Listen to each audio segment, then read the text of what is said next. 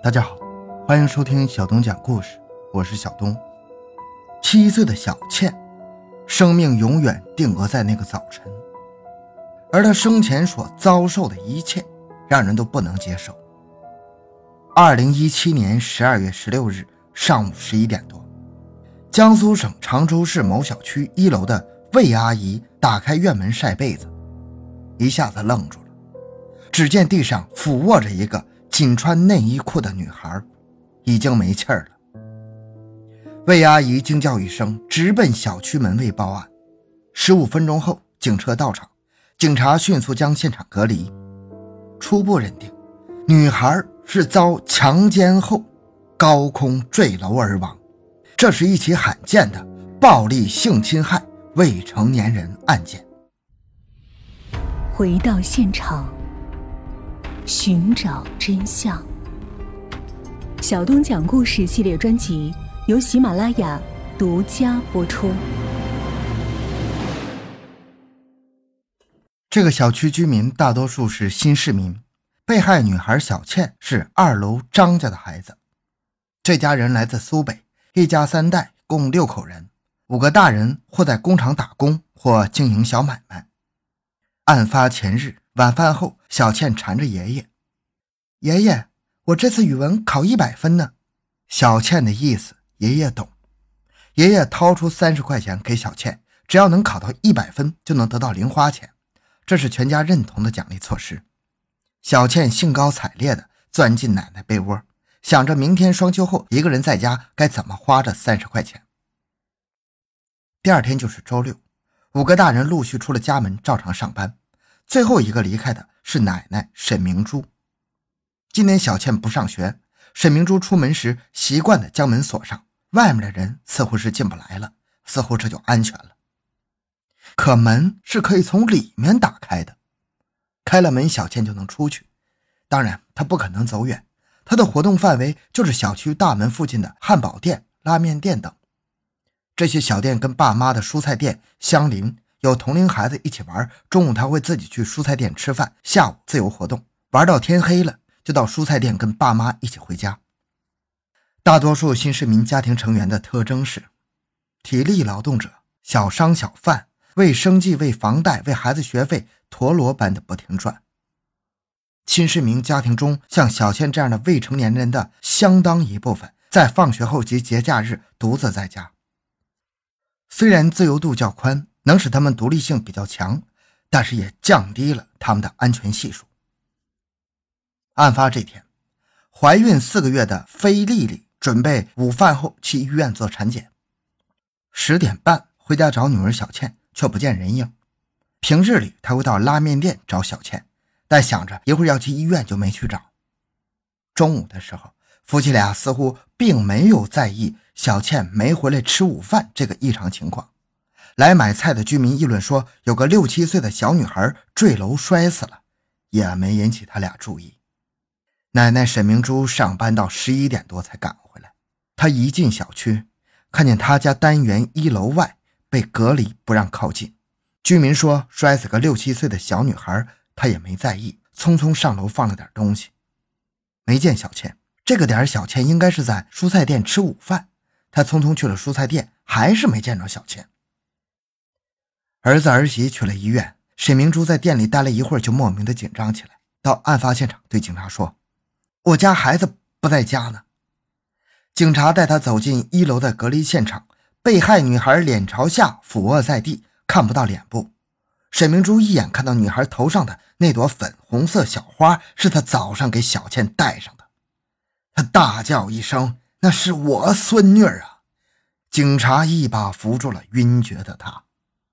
小倩坠楼这日，离她八周岁生日仅差一个月。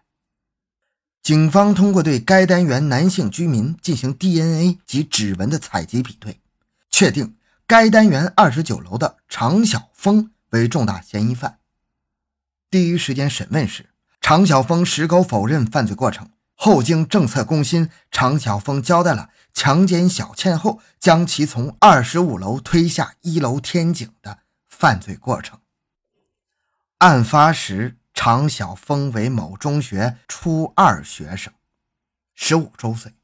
刑法第十七条规定，已满十四周岁不满十六周岁的人犯罪，犯故意杀人、故意伤害致人重伤或死亡、强奸、抢劫、贩卖毒品、放火、爆炸、投毒罪的，应当负刑事责任。常晓峰说：“知道强奸是要枪毙的，不能让人知道，完了就想弄死他。”从上初中开始，他就对男女性方面很好奇，到初中特别想试试。他不敢跟女生交往，学校不许谈恋爱。前段时间他在小区碰到她时，听到奶奶喊她小倩，感觉她挺漂亮，就跟她说说话。当时旁边有三个男孩踢足球，常晓峰说到公园去踢球，他们都说好的，小倩也跟着去的。回去时，小倩骑着儿童自行车跑得快，一会儿就不见了。那一天，常晓峰就有强奸她的念头。这个星期五，案发前一天。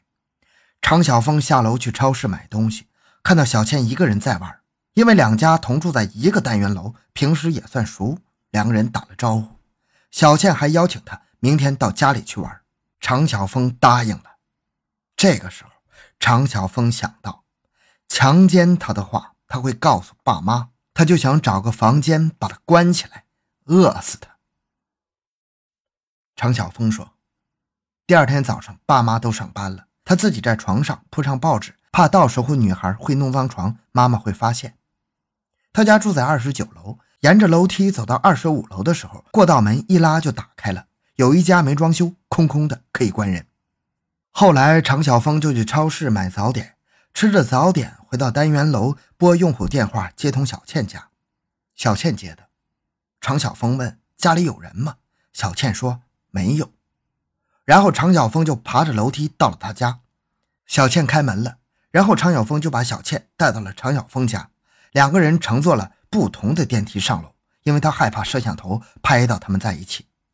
到了常晓峰家，常晓峰就用胶带贴住他的眼睛，不让他看见他强奸。小倩不肯脱衣服，常晓峰就掐她脖子。小倩说：“脱了衣服能送她回家吗？”常晓峰说：“能。”小倩就把外衣脱掉了，常晓峰把小倩的双手用绳子反捆在背后。小倩哭了，常晓峰怕哭声传出去，用胶带封住了她的嘴巴。小倩踹他，不让他脱裤子，常晓峰把她按倒在床上。完事之后，常晓峰把报纸团团扔出了窗外，然后抱起了小倩，从楼梯走到二十五楼那户没装修的人家。他把她搬到了厨房窗台上，解开了绑着她的绳子和胶带，这些都是常晓峰家的东西，留在他身上。常晓峰怕被发现。常晓峰把小倩放到窗台下面的平台上，轻轻一推，她就往后倒了下去，应该是掉到了一楼天井里。常晓峰关上了窗户和门，回家抱了狗去超市买俩鸡爪吃了，然后到一楼和负一楼看看，想看看小女孩死了没有。常晓峰的父母来自安徽，在常州打工十多年，都在民营企业上班，月收入万元左右。二零一六年贷款买了八十平方米的单元房。常晓峰是他俩唯一的孩子。每天早上，爸爸常建明送儿子上学，下午妈妈任慧接儿子回家。这是一户和睦有爱的家庭。常晓峰的父母都认为儿子干出这种事儿来是脑子有问题。任慧说。儿子上幼儿园才给他们生活，这件事在老家跟爷爷奶奶生活。小学、中学成绩一直不好，跟小朋友玩总是被人打，总吃亏。小学到初一双休日、节假日就把他锁在家里，避免跟外界接触。初二不锁他了，让他自由活动，带他去市儿童医院做个智商测试，智商在正常边缘比较低。常晓峰的班主任蒋老师证实，常晓峰初一上学期五门文化课加起来考了一百多分。总分满分是五百，感觉智商很低呀。跟同学说话比较生硬，容易冲动，发生矛盾爱动手打人，一个学期打了三次架。鉴于行为人的智商及精神问题，公安机关对其提起司法精神鉴定。常州市德安医院对司法鉴定所出具的司法鉴定意见书表明，常晓峰虽然智能较常人偏低。但是不影响其做正常人所应承担的法律责任，因而不能因其智能偏低就从轻处罚。在审讯中，警察问道：“什么时候想要杀害女孩的？”“早上想把她关在空房子里饿死，后来怕饿不死被人救了，我就完了，从二十五楼推下去，他不可能活的。”“女孩叫你哥哥，你把她推下去摔死，一点都不可怜她吗？”“没想那么多，只想这事儿不能暴露。”一想关在空房里会被人发现，就想把他推下楼摔死。二零一八年五月二十一日，常州市人民检察院以被告人常晓峰构成强奸罪、故意杀人罪，向常州市中级人民法院提起公诉。二零一八年七月十九日，常州市中级人民法院不公开开庭审理此案。常晓峰的父母坐在被告席上，常母表现出了一位母亲应有的态度。戴着手铐的儿子刚一出现，他就忍不住泪流满面，站立起来。每次回答审判长的问题时，他都能充分表达内心对被害人及其亲属的深切愧疚，对儿子的所作所为表现痛苦，并表示砸锅卖铁也会支付赔偿。而与他态度相悖的是被告人的父亲常建明，他轻描淡写的回答审判长的提问，对被害人死亡及儿子的犯罪没有丝毫的惋惜及内疚。当对方律师说起家庭教育问题及赔偿事宜时，他竟然蛮横道：“小孩子我不管，都是我老婆管。我没文化，我老婆比我文化高，这些事儿不要问我。”俨然是一个局外人他的冷漠激起被害人父亲的愤怒，双方争执起来。另外，常晓峰交代：“小学四年级时，我还跟爸妈睡一张床，睡在爸妈中间。一次晚上醒了。”爸爸以为我睡着的，他越过我爬到妈妈身上。爸和妈都没穿衣服，爸爸还当着我的面看手机上的毛片。走到他身边，他都没关掉视频，还让我一起看。后来爸爸给我弄张小床在外屋，我一个人睡。去年搬到新小区，我才有了自己的房间。所以，常晓峰对性的幻想，其实跟常父的不作为有很大关系。这起案件，原生家庭。就是滋生问题的温室。承办检察官、法官及双方律师一致努力，争取被告人亲属能够赔偿被害方。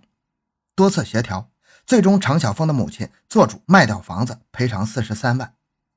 法院最后宣判，被告人使用暴力胁迫手段奸淫未满十四周岁的幼女，后因故意杀人、非法剥夺他人生命，其行为构成强奸罪、故意杀人罪。情节恶劣。鉴于被告人犯罪时已满十四周岁，未满十六周岁，是未成年人犯罪，归案后能如实供述自己的罪行，认罪态度较好，其家属积极赔偿被害人，取得谅解等情节，依法可减轻处罚。